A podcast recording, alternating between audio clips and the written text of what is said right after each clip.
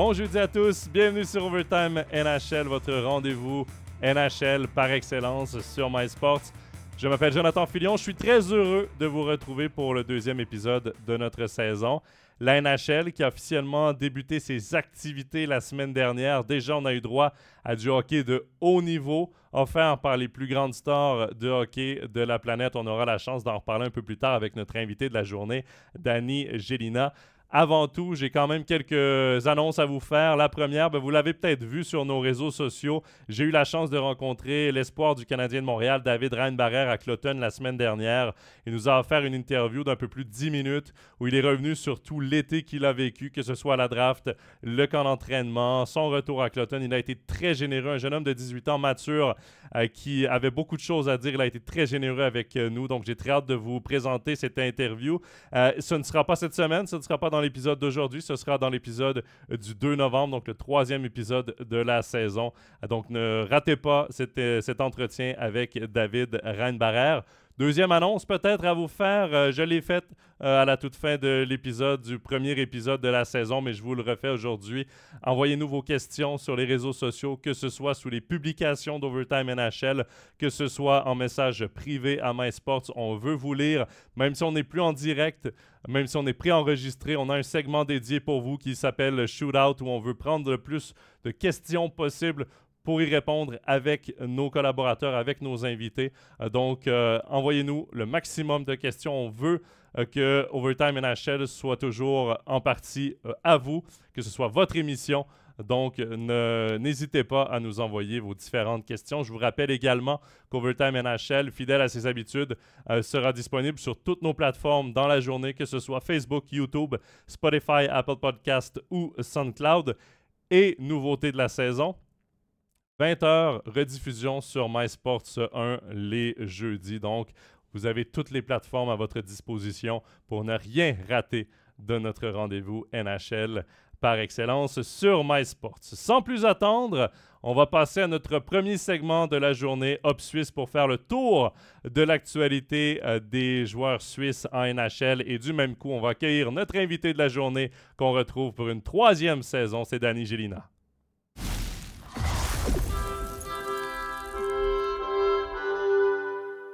Salut Danny, comment vas-tu?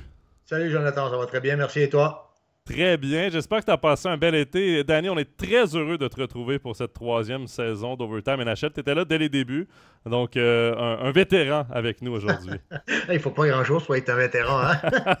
ben écoute, quand l'émission a trois ans d'existence, je pense que si tu étais là dès le début, tu es un vétéran. Moi, c'est comme ça que ah, j'interprète. je vais le prendre, je vais le prendre. un jeune vétéran. Un, jeune... vétéran, ok, je le prends, je le prends. Euh, Danny, euh, segment Hop Suisse avec toi. Donc, on fait le tour de l'actualité des joueurs suisses. On préenregistre l'émission euh, mardi, donc ce sera diffusé évidemment jeudi. Et aujourd'hui, il y a vraiment un élément d'actualité qui retient notre attention du côté d'un joueur suisse, c'est Timo Meyer. Dans le match de la nuit dernière, il a été benché n'a pas vu euh, de temps de glace ou presque en troisième période, 11 minutes et, des poussières seulement de temps d'utilisation lors euh, de la défaite des Devils du New Jersey.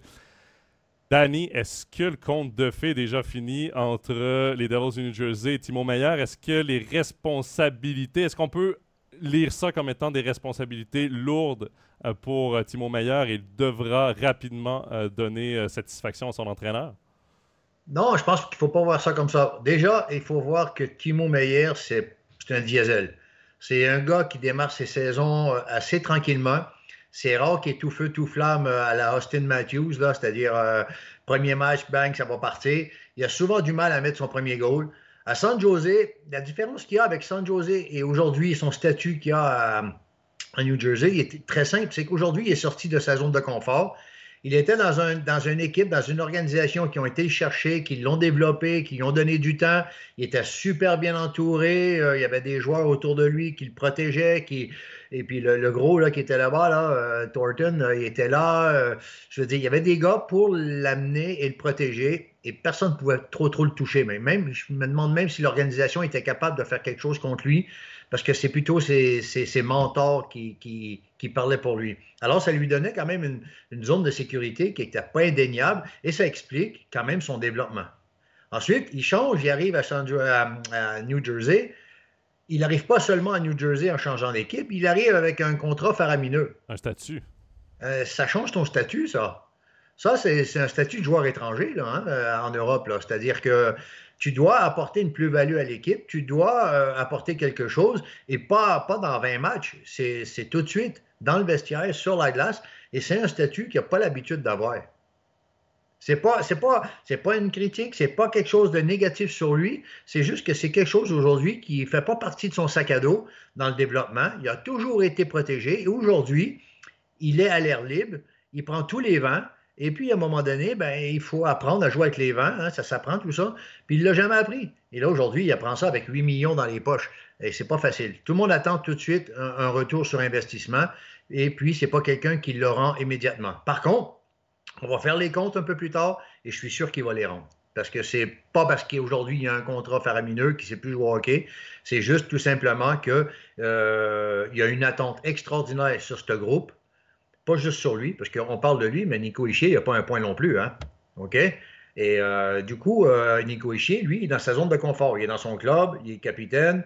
on a travaillé avec lui on ne va pas parler de la même façon de Nico Ischier que de Timo Meyer. Timo Meyer, aujourd'hui, je le répète, c'est un joueur étranger en Europe. C'est-à-dire, on est allé chercher un joueur pour amener une plus-value importante à l'équipe.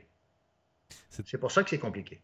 C'est très intéressant ce que tu dis, euh, parce que c'est un sniper, ça va rester un sniper, Timo Meyer. Il va rester un des meilleurs buteurs de la Ligue nationale. C'est d'ailleurs pourquoi il a ce plus gros. C'est le, joueur le mieux payé des, Devils du New Jersey. Euh, quand on regarde ses statistiques, 4 tirs au but seulement euh, d'enregistrer dans ses trois premiers matchs. Euh, il y a une pression qui vient avec ça, mais je pense aussi parce que les Devils du New Jersey, c'est pas catastrophique comme début de saison. Après trois matchs, une victoire, une défaite, une défaite en prolongation, euh, slash shootout. Là.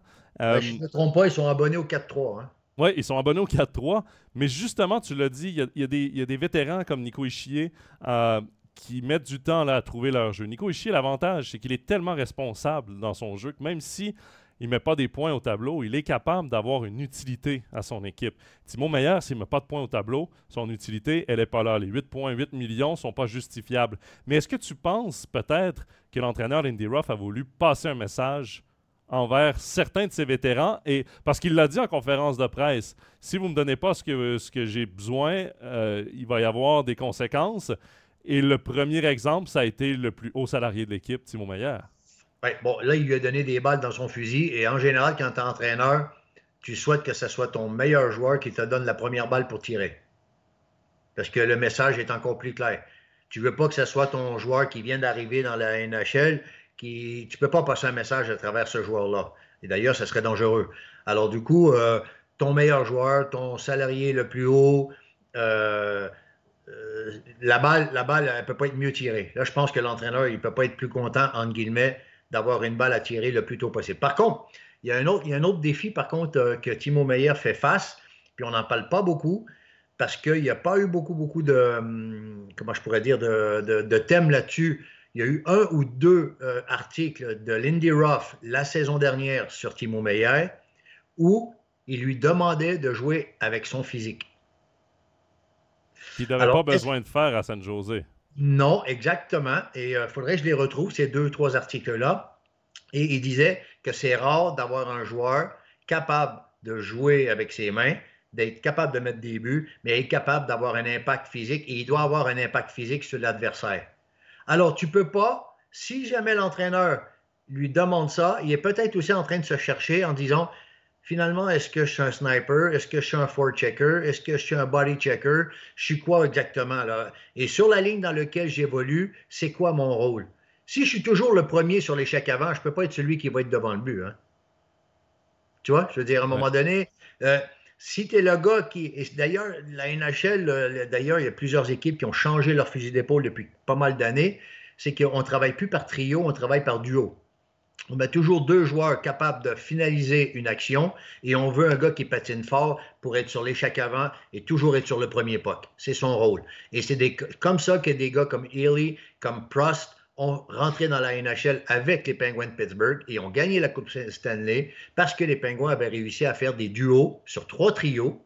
Et puis ensuite, ils ont mis des, des rouleaux compresseurs comme troisième pour aller chercher. Alors, est-ce que le, rôle de Timo Meyer, euh, sans tout le changer, mais suivant le trio dans lequel il joue, ben, s'il se trouve toujours premier sur l'échec avant, ben forcément, euh, il ne va pas toujours être celui qui va être à la finition. Hein. Ça, Alors du coup, mais je sais que Lindy Ruff demande à Timo Meyer, en tout cas dans les articles que j'ai lus euh, sur la fin de saison, qu'il demandait à Timo Meyer de vraiment s'impliquer physiquement et d'avoir un impact, non pas juste euh, devant la cage, mais aussi sur le, sur le jeu de l'équipe adverse. Il faut dire qu'un peu à l'image d'Eric Carlson avec les Penguins de Pittsburgh, c'est difficile de rééditer les mêmes chiffres que la saison dernière avec les Sharks de San Jose parce que c'était une équipe que tout le monde attendait dans le bas du classement. Peut-être que l'entraîneur était moins à cheval sur certaines choses. Il y avait beaucoup plus de créativité de certains joueurs. Mais là, en contrepartie, tu arrives dans une équipe très structurée qui vise euh, la finale de l'Est, qui vise la finale de la Coupe Stanley, qui vise les grands honneurs. Ben là, automatiquement, tu as un système de jeu beaucoup plus strict, tu as des exigences particulières de l'entraîneur, ce qui change aussi le, le, confort que, pouvait avoir un Le temps de glace aussi, le temps de glace aussi. Et les, minutes, quel genre de minutes on te donne? faut pas oublier aujourd'hui qu'il y en a un autre, euh, là tu, mélanges un peu les genres, mais c'est juste pour revenir à Timo Meyer, mais euh, c'est juste pour le mettre un peu dans, non pas de... Euh, c'est essayer de comprendre ce qui se passe pour lui, parce que c'est pas simple, mais euh, tu parles de Carlson, mais Carlson, à côté de lui, il y a un autre joueur qui est capable de faire ce que lui est capable de faire, c'est Letang.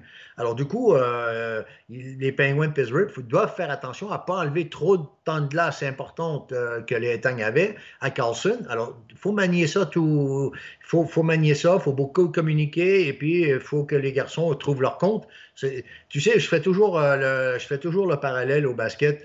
Lorsque le guard, c'est-à-dire le meneur de jeu, a le ballon, un bon meneur de jeu doit savoir nourrir tous ses coéquipiers. Et en général, un meneur de jeu a toujours un ou deux joueurs qui voient tout le temps. On ne sait pas pourquoi, mais il les voit tout le temps. Mais il ne peut pas les nourrir tout le temps. Parce que s'il les nourrit tout le temps, il y a trop de joueurs qui vont être mécontents et ça va, euh, faire mal à l'esprit d'équipe. Ben, dans le hockey, c'est un peu pareil. Aujourd'hui, Timo Meyer se trouve dans une structure où euh, il doit trouver sa place, il doit euh, trouver un équilibre entre ce que le coach lui demande, parce que finalement, c'est le coach qui lui donne le temps de glace. Tu vois?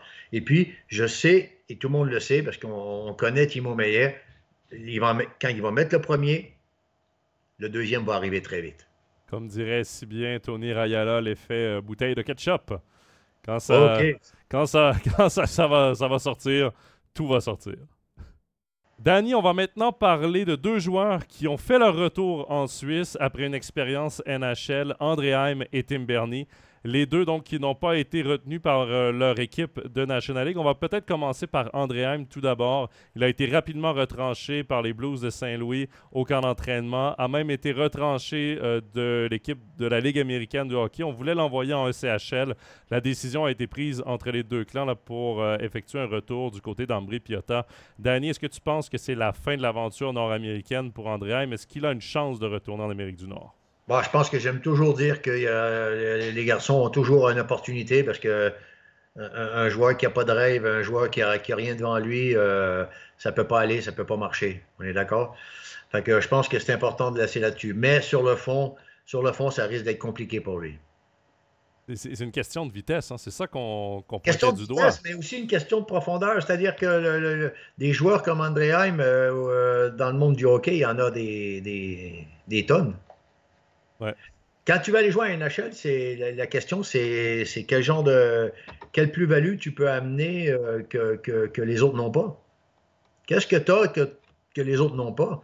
C'est là que tu fais la différence. Il y a tellement de joueurs qui veulent aller. C'est une grosse ligue. C'est pas, c'est compliqué de, performer là-bas. Puis après ça, il y a de la politique. Après ça, il y a du salary cap. Après, c'est pas comme l'Europe. Hein. L'Europe, c'est, je dirais, tu as un couloir mais en NHL, tu as plusieurs couloirs, puis il faut. Quand il y en a trois sur quatre qui marchent, même si le quatrième ne fonctionne pas, tu peux te retrouver euh, euh, très loin. Quoi. Un autre joueur qui a fait son retour en Suisse, c'est Tim Bernie. Tim Bernie, euh, ses droits appartiennent toujours aux Blue Jackets de Columbus. Il était joueur autonome avec compensation, puisqu'il est encore très jeune. Les Blue Jackets lui ont soumis une offre de contrat plus tôt cet été, offre qu'il a refusée. Il s'est présenté tout de même au camp d'entraînement des Blue Jackets. le club de l'Ohio aux États-Unis a décidé de le retrancher et de ne pas lui soumettre d'offres de contrat pour cette saison. Quand on regarde les Blue Jackets de Columbus, on fait plusieurs acquisitions euh, cet été, niveau euh, défenseur. Damon Severson, euh, Ivan Provorov, Jake Bean. Il y a également David Yirichek, un haut choix de repêchage de, Columbus qui a fait son entrée dans la Ligue nationale après une année en AHL. Et Rick Godbranson également qui s'est joint à l'équipe, qui a de l'expérience en NHL. Est-ce que tu penses que c'est un peu cette congestion qui a fait que les Blue Jackets ne sentaient pas l'urgence de signer un Tim Bernie et qui ne voyaient pas de, de, côté négatif à le laisser retourner en Europe?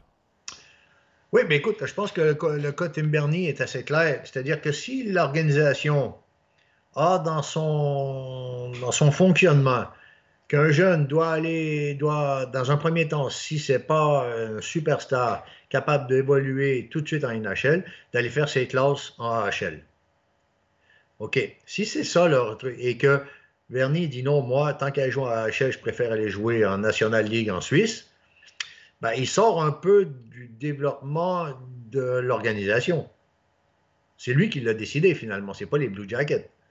Après, on n'est pas dans les papiers, on ne sait pas ce que les Blue Jackets, mais moi j'estime que je pense que les Blue Jackets ont certainement donné un contrat à deux volets. C'est-à-dire, hein, ça c'est clair, c'est évident. Et c'est pour ça qu'il a refusé. Et il a choisi le troisième volet, c'est-à-dire de venir jouer et continuer son développement, selon lui, en euh, National League, ce qui n'est pas un mauvais choix. Hein? Ce qui n'est pas un mauvais choix. Euh, il, va, suivant le développement qu'il va avoir, comment on va le coacher, qu'est-ce qu'il va faire à côté, parce qu'il va falloir quand même qu'il travaille à côté, il va falloir faire des choses. La seule chose, c'est que est-ce que les Blue Jackets vont continuer, et ça, on va avoir la réponse relativement vite, est-ce qu'ils vont continuer à le suivre? Parce qu'on va, voir des, on va, voir, on va voir des gens des Blue Jackets européens venir voir, les, euh, voir ces euh, matchs. Euh, S'il est pris en équipe suisse à la pause, je ne sais pas s'il va accepter, mais admettons qu'il est pris en équipe suisse. Est-ce que, est que, les Blue Jackets vont se déplacer pour le voir jouer? Et là, on va avoir une réponse tout de suite, c'est que oui, on est intéressé. Et si on ne voit personne, eh ben, c'est qu'il n'y aura rien qui va se passer pour lui. Oui, parce que, évidemment, lui, il l'a déjà dit, son but est de retourner en Amérique du Nord, de retourner en NHL. Le passage par Genève, bien, évidemment, il va avoir beaucoup de temps de glace avec Genève Servette. C'est une bonne équipe, une équipe compétitive. Et honnêtement, le développement entre la Ligue américaine, entre la Suisse, pour moi, ça, ça s'équivaut un peu parce qu'il joue avec du hockey professionnel quand même beaucoup de responsabilités. En plus, ben, ses premiers matchs, il est jumelé avec Sami Vatanen qui a beaucoup d'expérience en NHL. Ça peut être formateur pour lui aussi. C'est pas ben, complètement y a, terminé. qui peut y apporter à manger. Euh, qui, peut être un œil euh, pour lui euh, à la NHL. Il y a Vinick qui peut être un. parce qu'on sait que Vinick est très, très respecté par la NHL. Et il y a Phil Poula. Alors, il y a quand même pire pour, pour t'aider à te remettre les idées en place et puis t'aider à travailler hors glace. Parce que Vinick en NHL, s'il ne travaille pas fort, il n'y a aucune chance.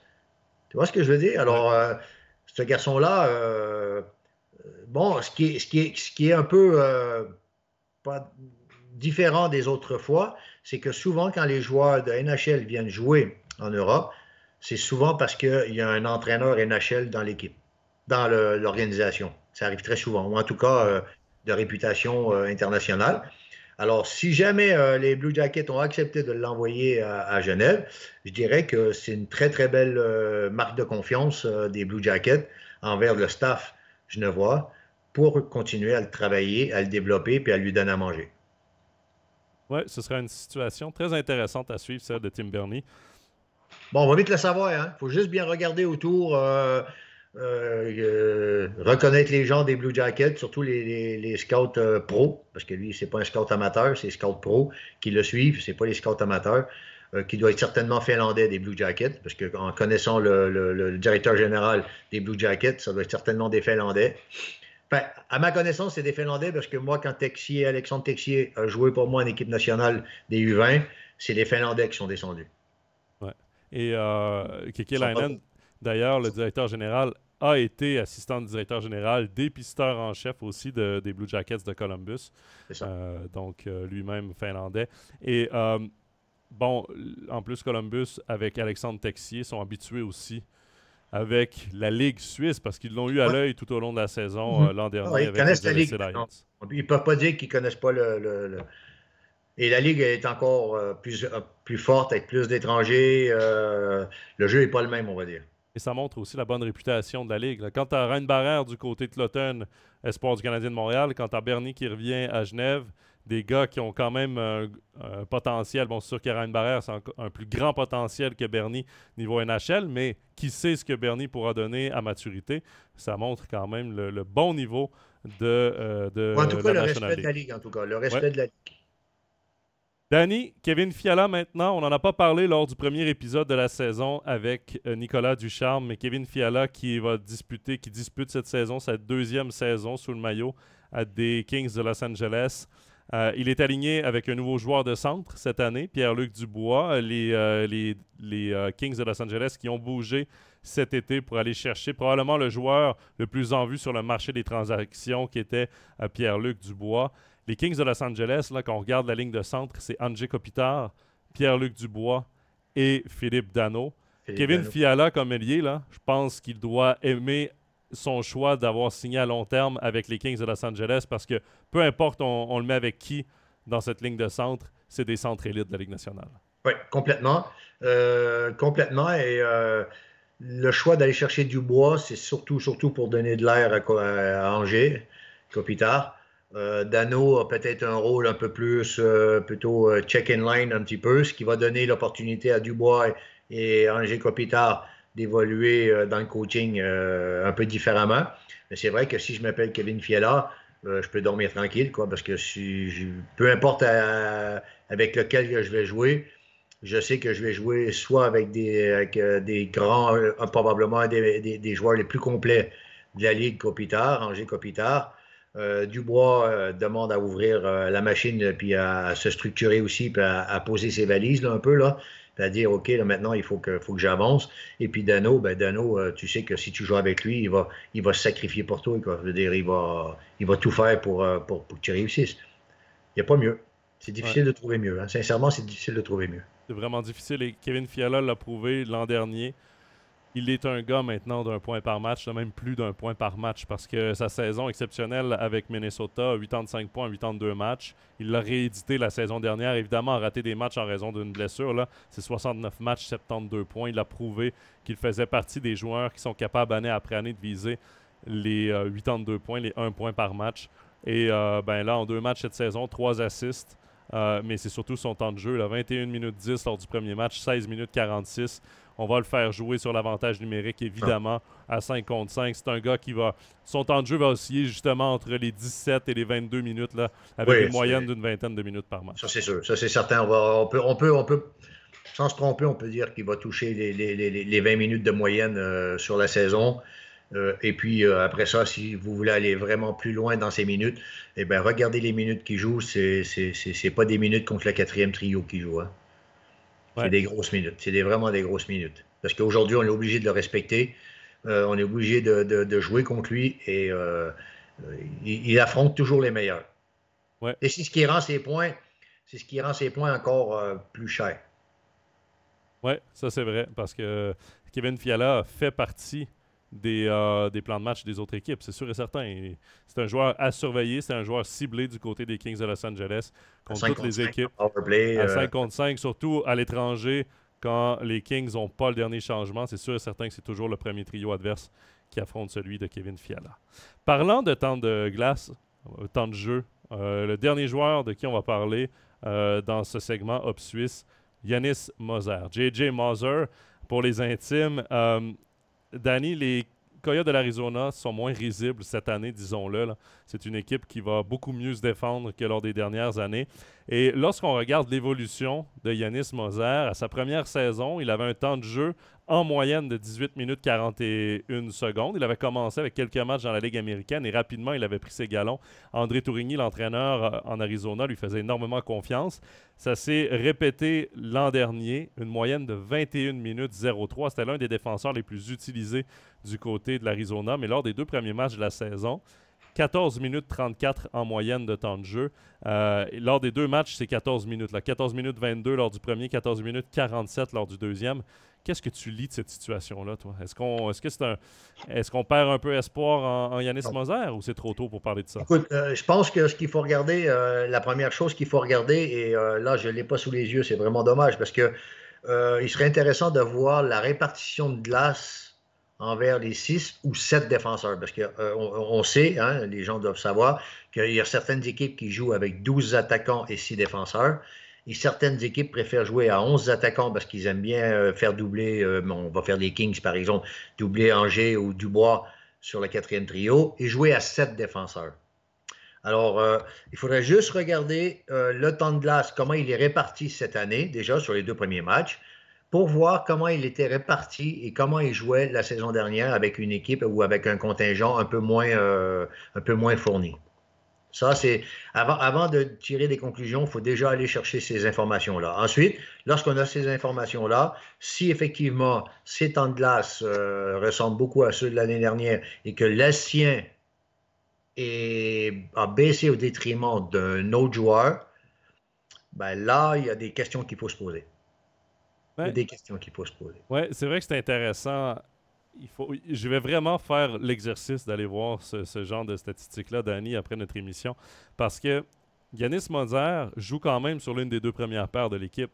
Mais lorsqu'on regarde les acquisitions qui ont été faites en défense du côté euh, des Coyotes de l'Arizona, Matthew Dumba, mm-hmm. ancien du Wild du Minnesota, qui est capable de prendre du temps en power play. Mm-hmm. Shane Dursey, un jeune défenseur qui appartenait aux Kings de Los Angeles, les Kings l'ont laissé partir simplement pour libérer de l'espace sous la masse salariale pour Pierre-Luc Dubois. Mais lui aussi, c'est un spécialiste du power play. Travis Dermott, lui, c'est un style un peu plus défensif. Euh, c'est plutôt le piqué, lui. Lui, c'est plutôt le désavantage. Mais là, tu as quand même trois défenseurs, à deux à haut potentiel offensif, deux également avec beaucoup d'expérience en Dermott et Dumba. Peut-être que justement, ça enlève certaines responsabilités, peut-être du temps de power play à Yanis Moser, et ça pourrait expliquer un peu cette chute drastique de temps de glace. Mais moi, je garde espoir parce que André Tourini est un as du développement des joueurs. Et ce qu'il a réussi à faire avec Yanis Moser lors de ses deux premières saisons est assez exceptionnel. Ça reste un défenseur qui aurait du temps de jeu avec n'importe quelle équipe de la Ligue nationale en ce moment, pas seulement avec l'Arizona. Et au début, quand il est rentré, on se disait, ouais, ben c'est l'Arizona, c'est normal qu'il joue. C'est un peu notre mentalité de, c'est une équipe qui n'a pas de profondeur en défense, ben ils font jouer Yanis Moser pour se développer, mais le, niveau de progression qu'il a eu est assez impressionnant dans les dernières années. Non, je pense qu'il ne faut pas enlever à, Yanis Moser le son jeu est probablement euh, sa place en NHL. Ça, c'est et que ce soit en Arizona où euh, il pourrait faire plaisir en ce moment à la défense des Oilers d'Edmonton, hein, t'inquiète pas. Alors, euh, je veux dire, mais aujourd'hui, dans une équipe qui est fournie, est-ce que c'est le joueur essentiel en avantage numérique? Pas sûr. Pour moi, Yanis Moser, aujourd'hui, j'en ferais un bon chef de file en défense. Un bon numéro 2, numéro 3, pas forcément, en tout cas dans un top 4. Dans un top 4, NHL, il faut déjà y aller, OK? Dans un top 4. Et puis, avec un rôle déjà prédominant à 5 contre 5, prédominant à 5 contre 5, capable d'amener des minutes en avantage numérique, capable d'amener des minutes en désavantage numérique et capable de jouer contre les meilleurs. Ouais. Alors, quand tu as déjà un défenseur capable de jouer des grosses minutes contre les gros joueurs, je pense que tu as déjà gagné pas mal, de, pas mal de temps. Et puis quand tu commences à vaciller dans les 16, 17, 18 minutes, euh, quand tu commences à toucher les 16 minutes à 5 contre 5, euh, tu as, déjà fait un gros match. Hein? Et après, il faut analyser, de savoir si euh, Arizona, comment ils tournent, et puis comment leur match a tourné aussi. Parce que s'il y a eu beaucoup d'avantages numériques, par exemple, leur avantage, ben, euh, si pour l'instant Moser n'est pas calculé dans l'avantage numérique, ben forcément, c'est 3, 4, 5 minutes de moins. Euh, ça va vite, hein? Ça va vite. Hein? Et, je voulais absolument en parler de Yanis Moser. Évidemment, la saison est jeune. Hein. Deux matchs seulement euh, disputés à l'heure où on se parle par les Coyotes de l'Arizona. Ça a bien le temps de changer. Mais je voulais en parler sur Overtime NHL déjà pour qu'on le garde à l'œil. Justement, voir la progression qu'il aura tout au long de la saison, le rôle qu'on lui donnera avec les Coyotes de l'Arizona. Parce que là, on a vraiment six défenseurs du côté des Coyotes.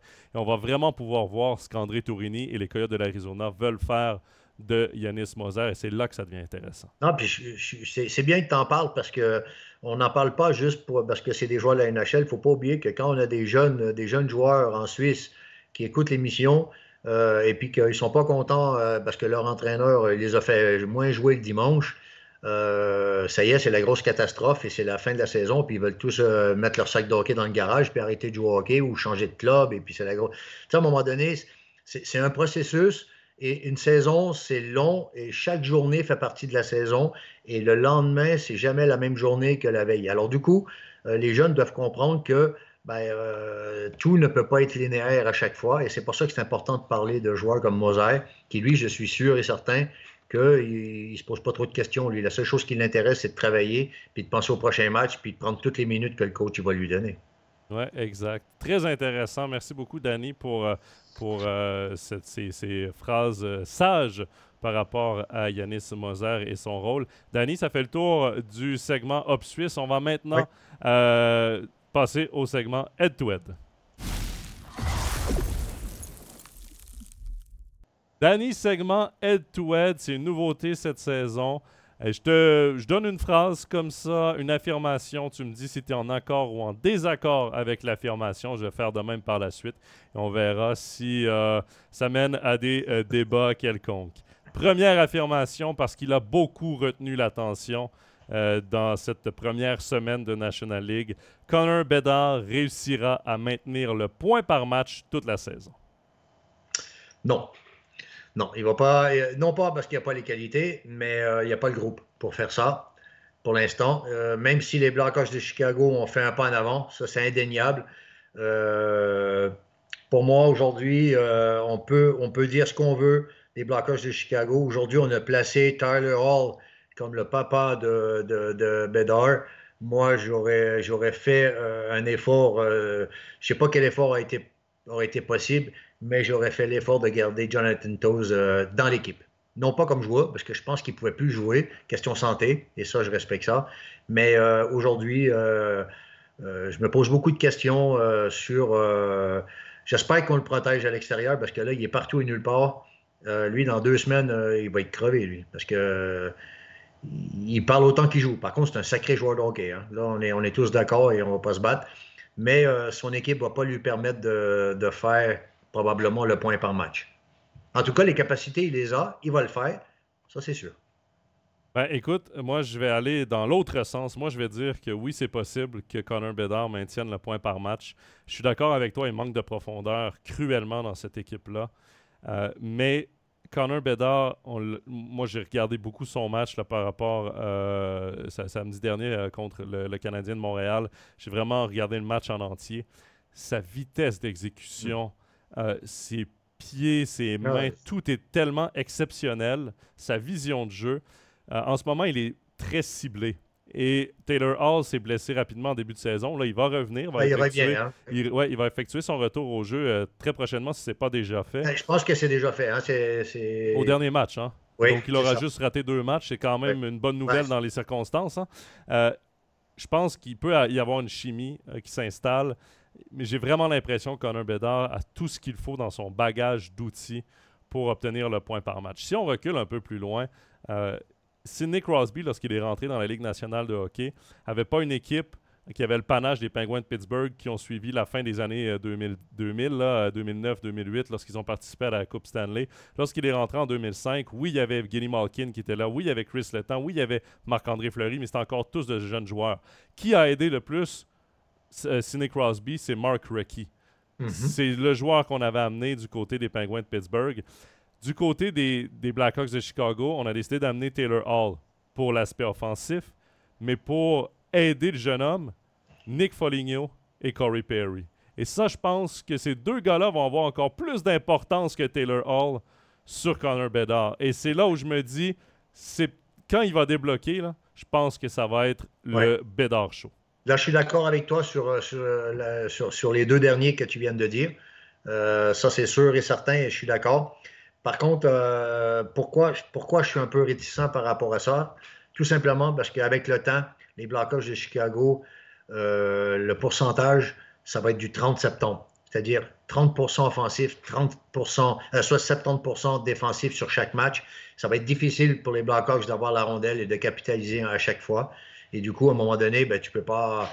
C'est sur la durée que je parle, hein. C'est pas euh, parce que ce qu'on a vu sur la première semaine, euh, c'est incroyable. C'est ouais, c'est trop beau, quoi. Je veux dire, euh, euh, ça me fait penser à Connor McDavid quand il est arrivé aux Oilers. Il n'y avait pas une belle équipe non plus, mais il arrivait quand même à faire 100 points avec une équipe qui ne fait pas les playoffs.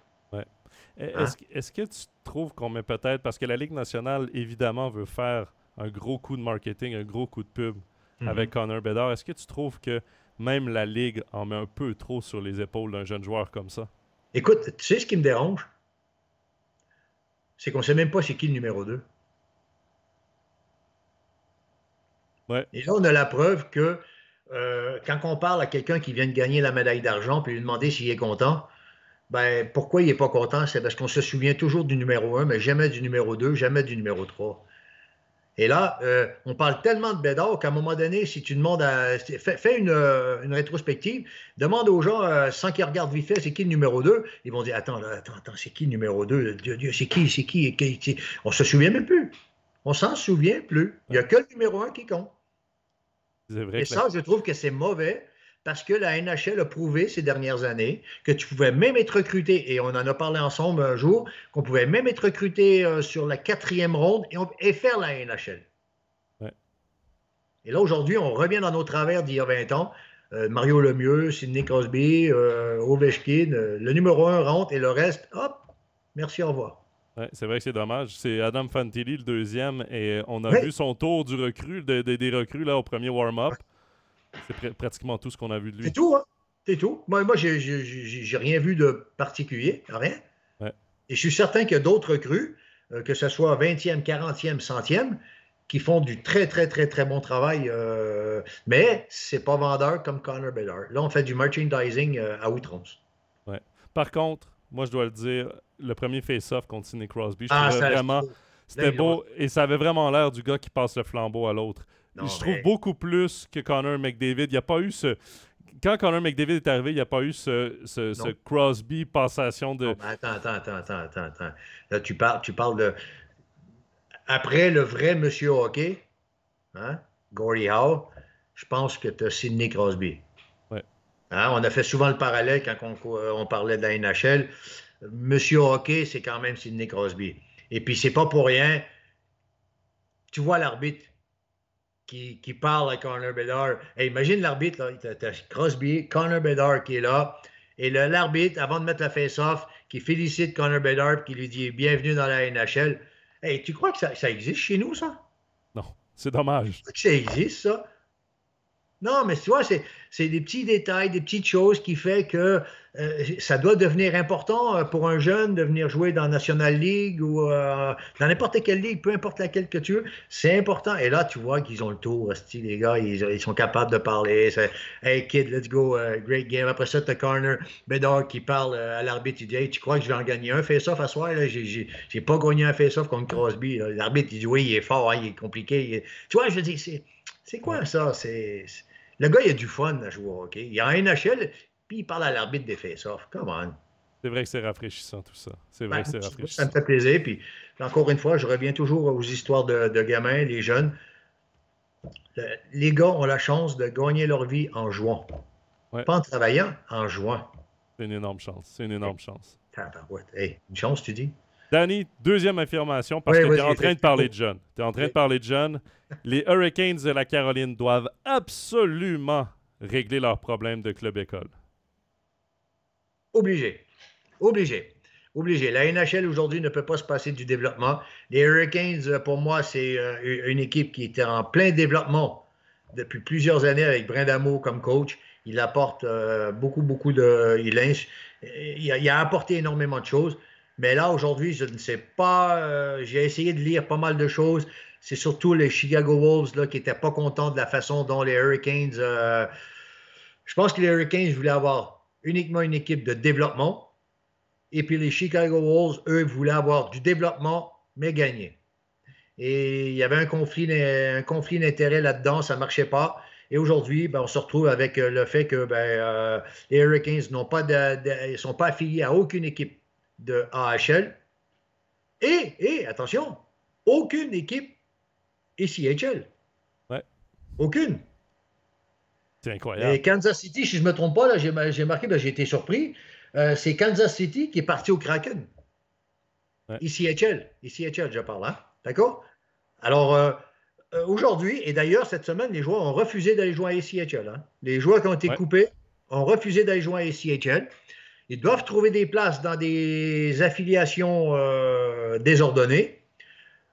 attention aux déplacements. Ils ne peuvent pas les envoyer n'importe où. Tu vois? Et, et, puis, les clubs de AHL ont des règlements. Ils doivent avoir 13 joueurs sur 18, si je ne me trompe pas, ayant joué moins de 260 matchs professionnel, professionnel. Euh, voilà. Alors, quand les clubs de AHL préparent leur équipe avec leur organisation, ben, ils ne vont pas dire Oh, on va garder une place. Euh, on n'est pas en licence B ici. Tu vois, ce n'est pas des licences B. Là. On ne va pas garder une place contre 150 000 francs euh, à la fin de la saison. Non, non, là, c'est. business, c'est business là. Alors du coup, oui, ils sont dans, la, ils sont dans, alors, est-ce qu'ils vont prendre le taureau par les cornes et dire OK, ben on va faire comme tout le monde, on va créer nos, deux équipes, un peu comme euh, Montréal le fait avec Laval et Trois-Rivières. Mhm. Euh, mais en tout cas, cette année, ils sont dans la barre, ils sont, ils sont pas bien je remercie, ouais, je prends le temps quand même de remercier Benjamin sur YouTube parce qu'il nous a posé aussi la question. Il voulait qu'on en parle de ce sujet-là. Euh, il, a très bien expliqué d'ailleurs la situation. Je vous invite à aller lire son commentaire. C'est sur le premier épisode d'Overtime NHL qu'il a laissé ce commentaire. C'est hyper intéressant. Moi, je trouve ça inacceptable en 2023. On parle d'une équipe de la Ligue nationale de hockey euh, qui soit à ce point euh, reculé dans le temps de ne pas avoir sa propre équipe de AHL. Parce que les Chicago Wolves ont souvent changé d'appartenance. Euh, à l'équipe de NHL. Euh, je prends l'exemple des Bulldogs d'Hamilton, c'était le cas aussi. À une époque, ils étaient avec le Canadien de Montréal et les Oilers d'Edmonton. D'ailleurs, Marc-Antoine Pouliot avait joué avec cette équipe qui était affiliée aux deux équipes. Et le problème dans tout ça, c'est que tu n'as pas comment je pourrais dire, tu peux pas gérer le développement de tes joueurs dans la Ligue américaine parce qu'en fait, il y a le, directeur général de la Ligue américaine, normalement, est l'assistant directeur général de la Ligue nationale de hockey. Le coach, il est géré également par. Tout, est, tout, est lié. Alors que là, quand tu n'as pas une affiliation directe, quand c'est pas ton équipe, comme par exemple le Rocket de Laval, tu l'as très bien dit avec le Canadien de Montréal, ben, tu peux pas gérer le développement de tes jeunes. Là, tu disperses tes jeunes un peu partout dans les équipes qui ont des trous, mais ces gars-là, s'ils appartiennent pas au club, ben, ils vont être. Ils ne seront pas sur le premier power play, ils ne seront pas mis en, valeur, ils ne seront pas utilisés selon leurs forces. Et c'est une catastrophe pour le développement d'une équipe comme les Hurricanes de Caroline. Oui, d'une organisation aussi, hein, parce qu'aujourd'hui, il y a beaucoup d'équipes, hein, euh, non, pas d'équipes, d'organisations qui travaillent en, simultané. Hein. Les Rockets ont travaillé avec les Canadiens de Montréal. Les Penguins de Pittsburgh travaillent avec leur équipe. Euh, les Penguins de euh, Wilkes-Barre. Oui, ah, ben, les Red Wings de Détroit avec Grand Rapids travaillent toujours ensemble parce qu'ils veulent que le staff travaille ensemble, qu'ils vivent ensemble, qu'ils mangent ensemble, qu'ils développent le programme euh, ensemble. Et euh, ça permet à tout le monde de connaître tout le monde. Et puis, tu vois, ça crée une, euh, une dynamique. Mais aujourd'hui, si tu as, si as, deux équipes dans la même équipe, tu, vas, tu vas inviter, toi, le staff des, des, des Oilers d'Edmonton dans ton staff? Non, mais c'est. Non, aujourd'hui, tu as raison. Et puis, euh, l'auditeur aussi, celui qui a écrit, euh, excuse-moi son prénom, il m'a Benjamin. Benjamin, excuse-moi. Euh, c'est inadmissible. Et aujourd'hui, quand on parle de, de je sais pas, de combien de millions, presque un milliard pour une équipe de hockey, tout, confondu, ça prend une organisation complète. Oui, et ben là, on parle évidemment du côté des Hurricanes de Caroline de la création d'une propre équipe affiliée aux Hurricanes dans la Ligue américaine ou de trouver une autre affiliation, mais ce ne sera pas avant l'année prochaine. Ce ne sera pas avant la saison 2024-2025, ce qui veut dire que c'est une saison de développement pratiquement ratée pour plusieurs espoirs. Là, il y en a beaucoup qui regardent pour revenir en Europe. Les Européens regardent beaucoup pour revenir en Europe pour jouer dans des ligues qui sont bien meilleures que la ECHL. Si tu joues en SHL, si tu joues en, en National League, c'est meilleur que la ECHL. Rester troisième ronde, puis tu vas te retrouver en ECHL. Non, il faut arrêter. Aujourd'hui, je, reste persuadé, et euh, la, NHL l'a prouvé, que euh, tu pouvais être recruté euh, quatrième ronde et tu pouvais faire la NHL. Tu pouvais, ça, ça, a beaucoup changé parce que forcément, et aujourd'hui, tu ne peux pas te retrouver en ECHL. Danny, troisième affirmation, après l'histoire Mike Babcock qu'on a vécu cet été avec les Blue Jackets de Columbus, la mode des coachs old school, je vais le dire comme ça, est révolue. Mike Babcock, pour ceux qui ne sont pas au courant, a demandé à ses joueurs euh, de pouvoir regarder des photos sur leur téléphone pour mieux les connaître. C'est un peu l'explication qu'on a eue. Ça a dérangé les joueurs. C'est une méthode qu'il utilisait jadis avec d'autres équipes. Euh, que ce soit avec Toronto, que ce soit avec Détroit. Et ça a mal passé à l'association des joueurs. Finalement, il a remis sa démission après quelques jours, quelques semaines de pression. Euh, Mike Babcock, Daryl Sutter cet été également qui perd son boulot du côté de Calgary, Bruce Boudreau qui a perdu son job la saison dernière qu'on n'a pas revu en NHL. Euh, il reste qui en NHL de ses coachs old school? John Tortorella, euh, il est l'un des derniers. Est-ce que tu penses, Danny, qu'on va revoir ce groupe qui revenait toujours, qui avait toujours une neuvième vie, comme les chats? Ah non, je pense qu'aujourd'hui, il y a un nouveau vent. Là. Il, y a, les, anciens, les anciens vont prendre des rôles probablement euh, un peu différents parce qu'aujourd'hui, euh, ces gens-là ne sont pas capables, enfin, ils ne sont pas capables, ils peuvent plus être capables, n'ont pas embarqué dans le dans le mouvement du changement euh, et, et, le management a beaucoup changé. Beaucoup, beaucoup, beaucoup changé. Bon, la NHL, c'est très spécial quand même, il hein, faut le savoir. J'ai eu la chance à une certaine époque de parler avec Danny Dubé. Je ne sais pas si ça te dit quelque chose. Ouais. Euh, Danny Dubé, lorsqu'il a quitté les Patriotes, euh, il a été entraîneur en NHL. Et ça a été très vite. J'ai eu la chance de le connaître parce qu'il a été entraîneur de l'équipe de France. Et du coup, j'ai pu échanger avec lui. Et euh, il m'a dit une chose qui m'a, qui m'a frappé, c'est que c'est très dur de faire du hockey en NHL. Si les joueurs veulent décider de jouer de telle et telle façon, ils vont jouer de telle et telle façon. C'est plutôt la gestion d'hommes qui est très, très, très, très important en NHL. Si tu as une équipe très jeune, c'est facile. Si tu as une équipe très expérimentée, c'est très dur. Très, très dur. Pour, euh, pour, ceux qui, qui, ne le connaissent pas, Danny Dubé, c'est en ce moment l'analyste des matchs du Canadien à la radio euh, donc qui couvre le Canadien au Québec. C'est vraiment un analyste hors pair. C'est vraiment ah, une tête de hockey incroyable. Ouais, euh, il est entraîneur des Patriotes de Trois-Rivières, très jeune d'ailleurs, à 27 ans, je crois. Oui, euh, les Patriotes qui jouent dans la Ligue universitaire au, au Canada. écoute, moi, je pense qu'on est en 2023. J'ai de la difficulté à croire que cette mode des entraîneurs de recycler toujours les mêmes entraîneurs, j'ai de la difficulté à croire que c'est révolu mais je le souhaite énormément. 2023, tout change, l'enseignement change, les relations interpersonnelles changent. On commence à voir des femmes derrière les bancs de la NHL, des femmes dans les bureaux de la NHL. On commence à voir de plus en plus de jeunes entraîneurs euh, qui se développent, des entraîneurs qui roulent leur boss pendant des années dans la HL, qui sont hyper compétents, mais qui n'obtiennent pas leur poste parce que c'est peut-être pas la bonne langue qu'ils parlent.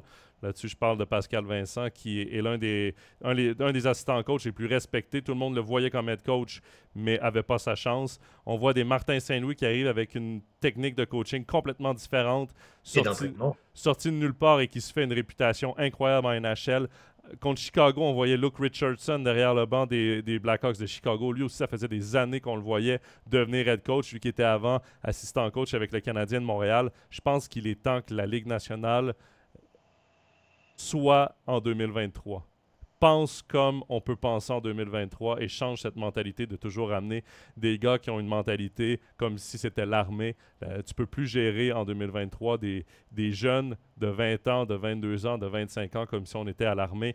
Euh, et c'est une ligue de jeunes maintenant, la Ligue nationale de hockey. Il est temps que les nouveaux coachs prennent le lead aussi parce qu'il y a tellement des gens compétents. Ouais, bon, la, la pédagogie de la peur, c'est fini, ça. Oui, exact. Et, des Mike Babcock, des John Tortorella, c'est encore ça. Des Daryl Sutter, c'est à la limite du manque de respect envers les joueurs, la façon dont il les traite. D'ailleurs, Daryl Sutter, la façon qu'il avait répondu aux journalistes par rapport à Jacob Pelletier, ça c'était un manque de respect. Donc, euh, de, de, de, demander. Euh, même, au niveau de ses gardiens de but, euh, non, c'est c'est pas des références. Ils, ont fait leur temps, ils ont fait du bon boulot, ils ont, ils ont fait le boulot qu'ils avaient à faire à l'époque. Ils étaient les bonnes personnes euh, aux bonnes places à l'époque, mais euh, ils n'ont pas suivi l'époque et puis euh, ils ne pouvaient pas changer, on a bien vu. Par contre, je suis un peu moins. un peu moins moi, j'aime beaucoup Boudreau.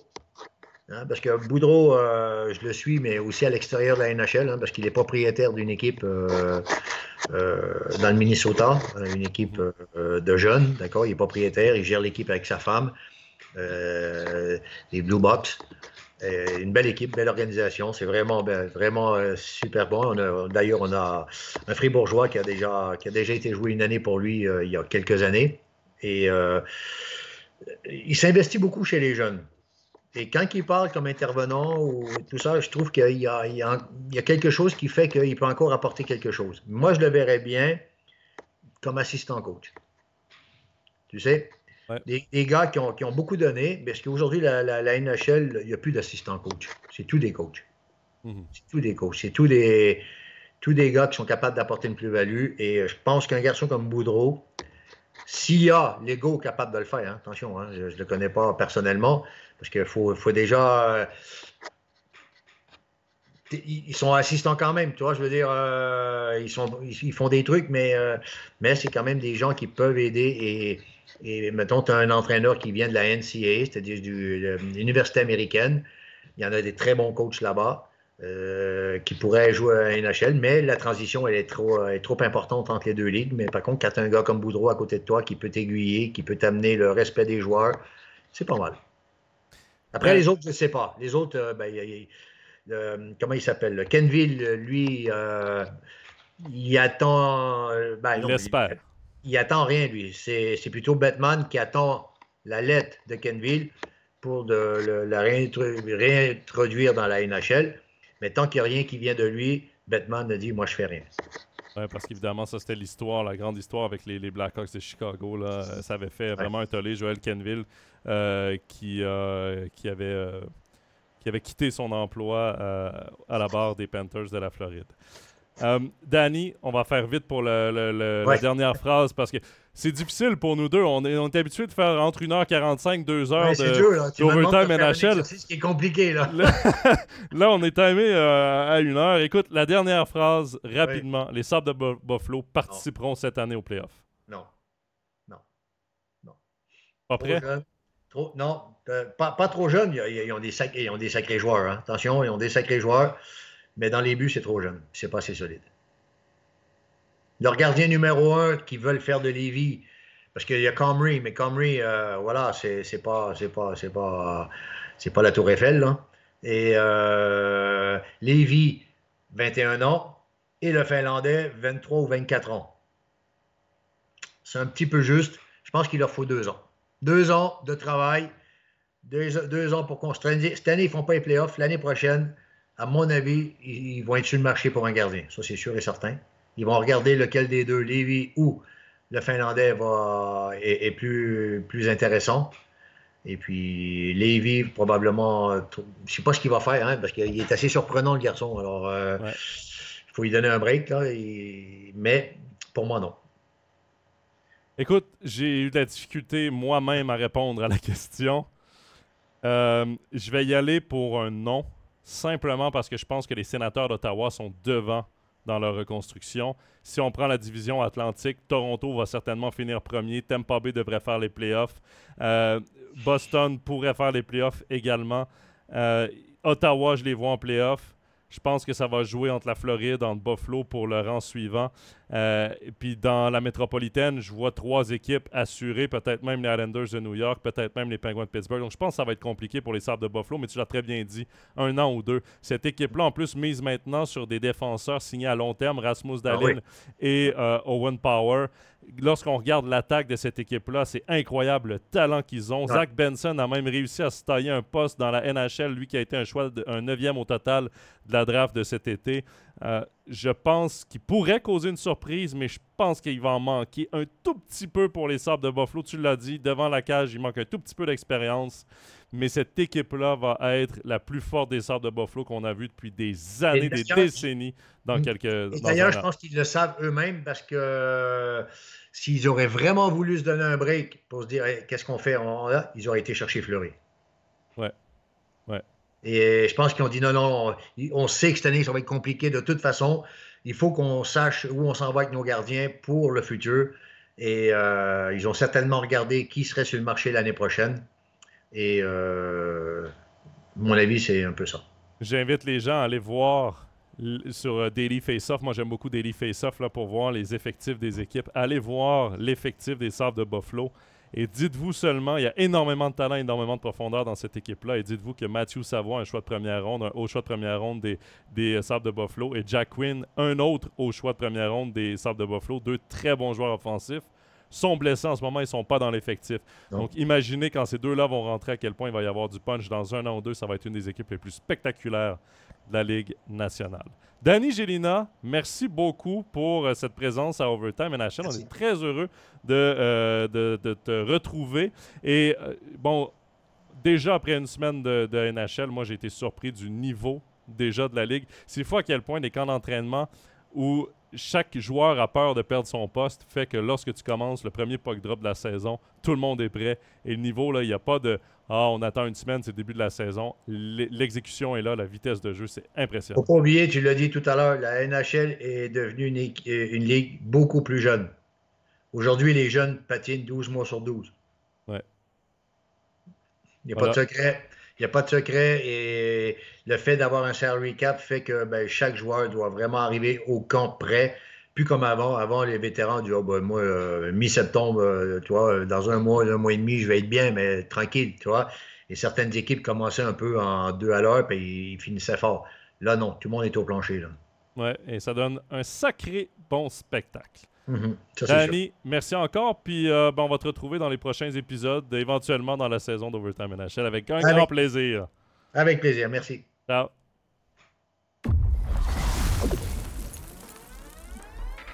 C'est ce qui met fin au deuxième épisode de la saison d'Overtime NHL. Merci encore à Danny Gélina pour sa participation cette semaine.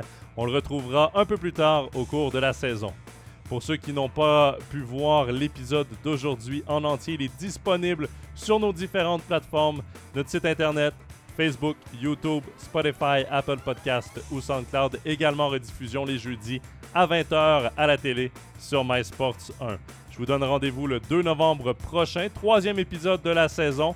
Et il y aura la diffusion de l'interview avec le défenseur David Reinbarer. Il revient sur son été mouvementé, sa première expérience professionnelle en NHL avec le Canadien de Montréal. Je vous invite également à nous envoyer vos nombreuses questions sur nos réseaux sociaux, que ce soit en commentaire des différentes publications d'Overtime NHL, que ce soit en message privé. On espère vous lire et garder votre participation à l'émission.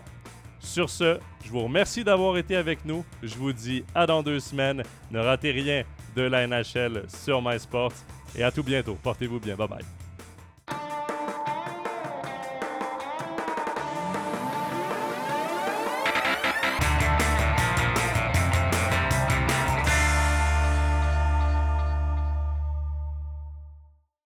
Matchs de National League, les ligues internationales et les meilleurs documentaires sur toutes les plateformes. Abonne-toi, MySports, c'est le hockey.